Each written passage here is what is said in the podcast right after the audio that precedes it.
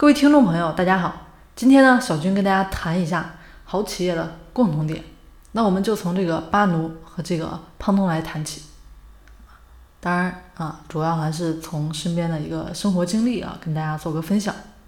就是昨天晚上在郑州吃这个巴奴火锅，排队排了半个多小时啊，就跟朋友说，其实几年前这个火锅店啊还是个小店，现在呢，现在好像看起来就成了这个城市的名片了。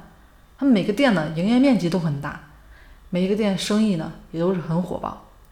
如果说在现场啊，你肯定能从他们员工身上感受到他们企业啊发展的这个活力。每一个服务员看起来呢都充满活力，很带有热情。当然，除了对食材放心啊，口味呢确实比较满意，更主要的是他们服务呢感觉起来也非常的舒服。当然，五星级酒店的服务呢也很好。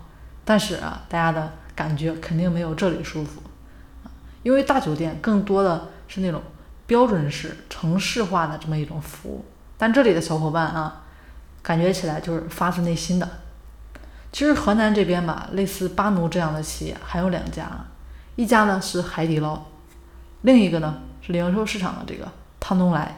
海底捞呢不用说啊，全国呢都很有名气，也是以服务著称的。其实巴奴也是学这个海底捞的，特别是早期，啊，基本上就是海底捞的翻版。但是随后呢，巴奴就改变了他自己的一个定位，毛肚成了他们的特色啊。不过现在确实也成了他们的拳头产品，服务呢也提升了很多。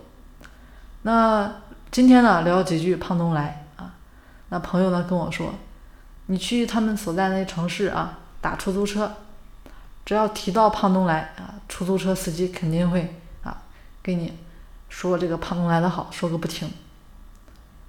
而且呢，去结账的时候，有的时候零钱不够了，没有关系啊，收银员呢就可以做主不收了。我这个朋友就说，他呢就遇到过几块钱的零头，收银员直接说不收了。这一点呢，确实啊让人蛮吃惊的。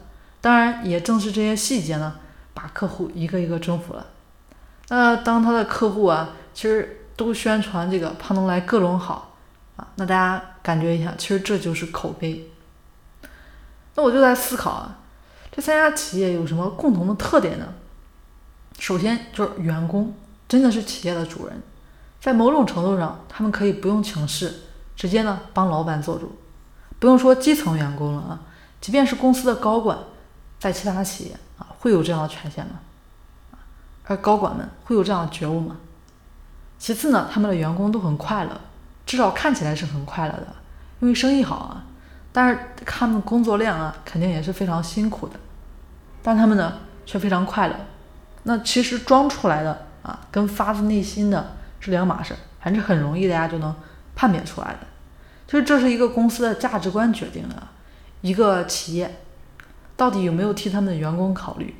当然，价值观呢，不是说喊喊口号，而是从内心里认同，并且呢，愿意行动出来啊，内心呢是这么相信的，是这么做的。那毫无疑问，这家企业呢，在价值观建设这方面，其实很值得我们学习。但是我觉得呢，这个价值观建设，其实大家想一下啊，只是一个术的层面的东西，核心呢，还是在于这个企业啊，这个企业主他的一个想法。是不是真的把员工的利益放到了重要的位置上，让员工、客户满意呢？是任一个老板呢都必须要做到，而且呢还必须做好的事情。当然，每个老板呢都想做到这些啊，但不是每一个人都有能力做到这些。创业的路上呢，啊，也祝大家好运。今天呢就跟大家先聊到这里了，也欢迎大家订阅我们的专辑。好了。我们下期节目见了。